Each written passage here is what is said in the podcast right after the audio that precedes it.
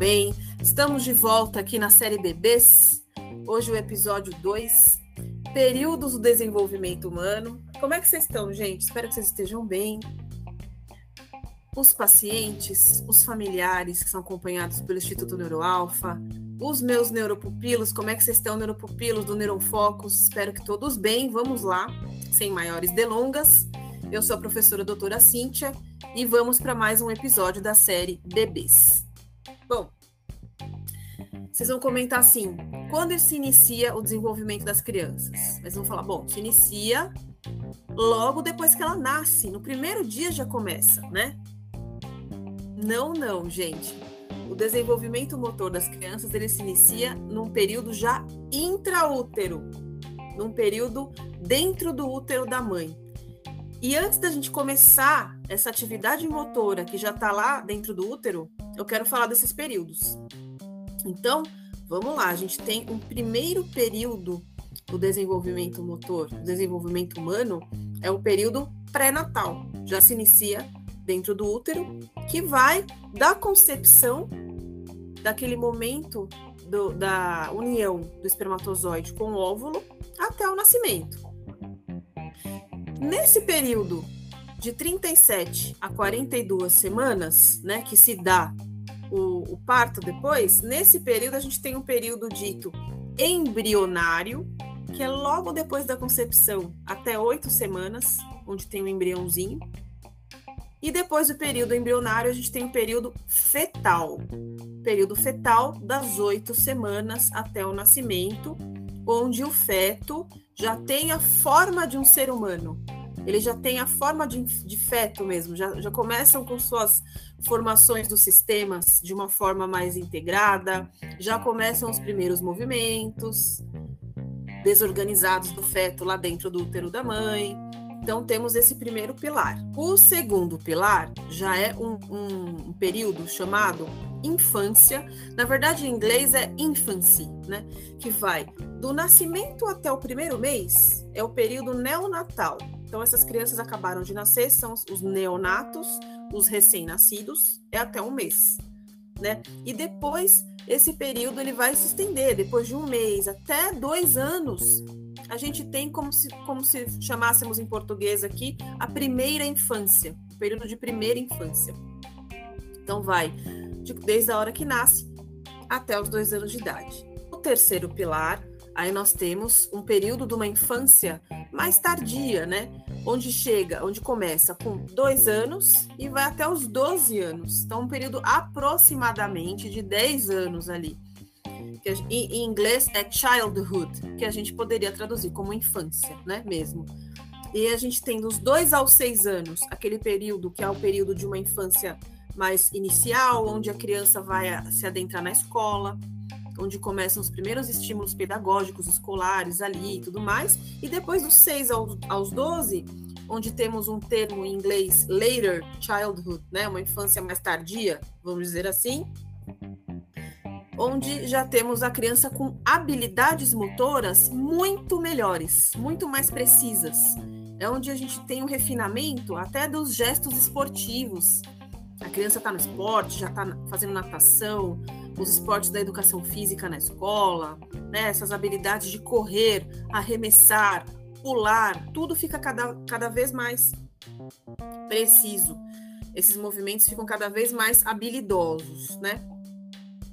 Depois dos 12 aos 18, a gente tem a adolescência.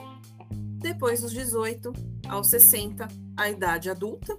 Então, dos 18 ao 40, um adulto jovem, né?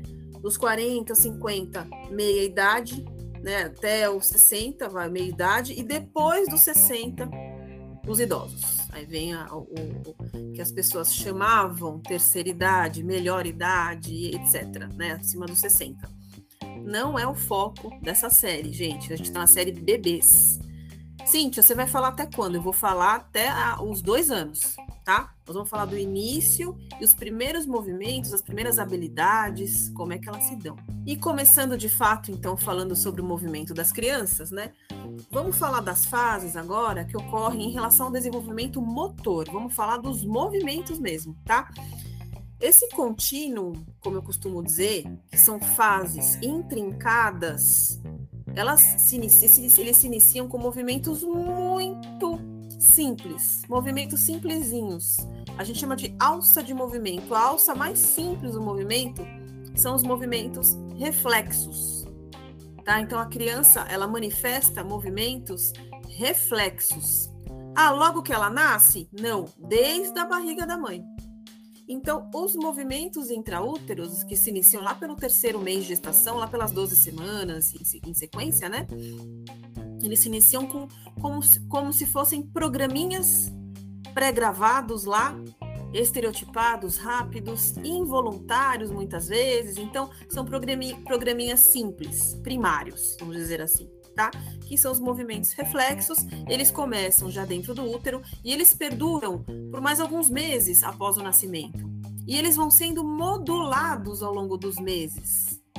Vão, vão, vão, vão esvanecendo, tá? Olha que palavra bonita. Esvanecendo e depois outros movimentos mais precisos, mais habilidosos vão sendo gerados, programados, testados, armazenados, consolidados né? Onde a criança vai manifestar, manifestar comportamentos mais complexos. Então a gente tem essa fase de movimentos reflexos que começa no, no intraútero e vai adiante.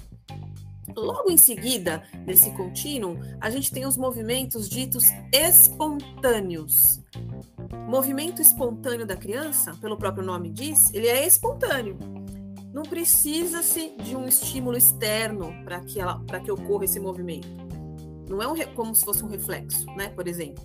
É um, são movimentos espontâneos que a criança vai apresentando, movimentos mais globais, mais em bloco, mais desorganizados. Isso ao longo dos primeiros meses de vida, onde esses movimentos espontâneos vão se tornando, de acordo com a literatura, né, só as denominações aqui para vocês saberem, movimentos rudimentares, que são padrões de movimentos cada vez mais organizados. Então, enquanto fica com os bracinhos ali, daqui a pouco ela começa a separar os bracinhos, as perninhas, começa a virar de lado, a querer sentar, né? Então, esses movimentos rudimentares, depois, depois dos dois anos, aí formam os movimentos ditos movimentos fundamentais. Aí são os programas motores mais consolidados, mais ajustados. Mesmo assim, esses ajustes eles ainda perduram pelos primeiros anos da primeira infância, tá? Então a gente tem que, é, que levar em consideração esse processo de intrincamento entre as fases, desde os movimentos mais rudimentares, mais pobres, vamos dizer assim, movimentos muito simplórios, que são os reflexos, que passam para os movimentos espontâneos, que passam para os movimentos rudimentares ainda, e que passam para os movimentos fundamentais. Tá bom?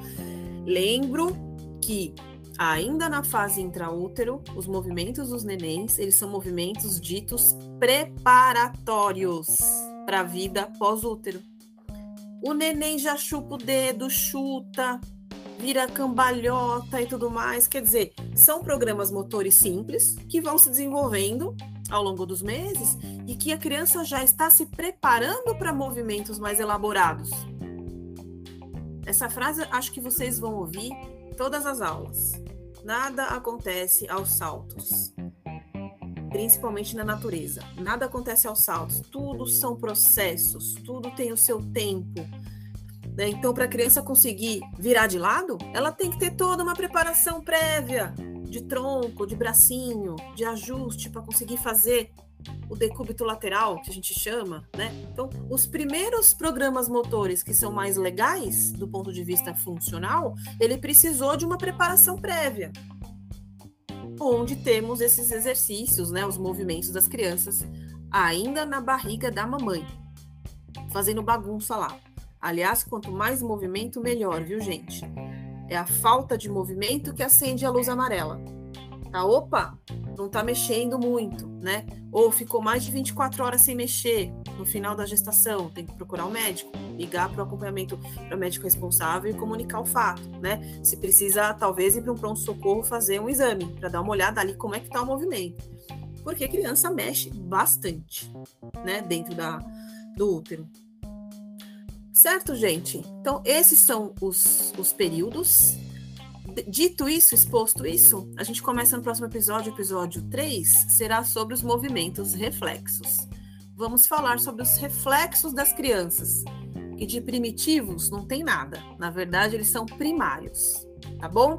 Até a próxima. Obrigada pela audiência. Plataforma Neuronfocos, meus pupilos, pacientes e familiares do Instituto Neuroalfa, que são acompanhados aí por nós. Um beijo e até a próxima.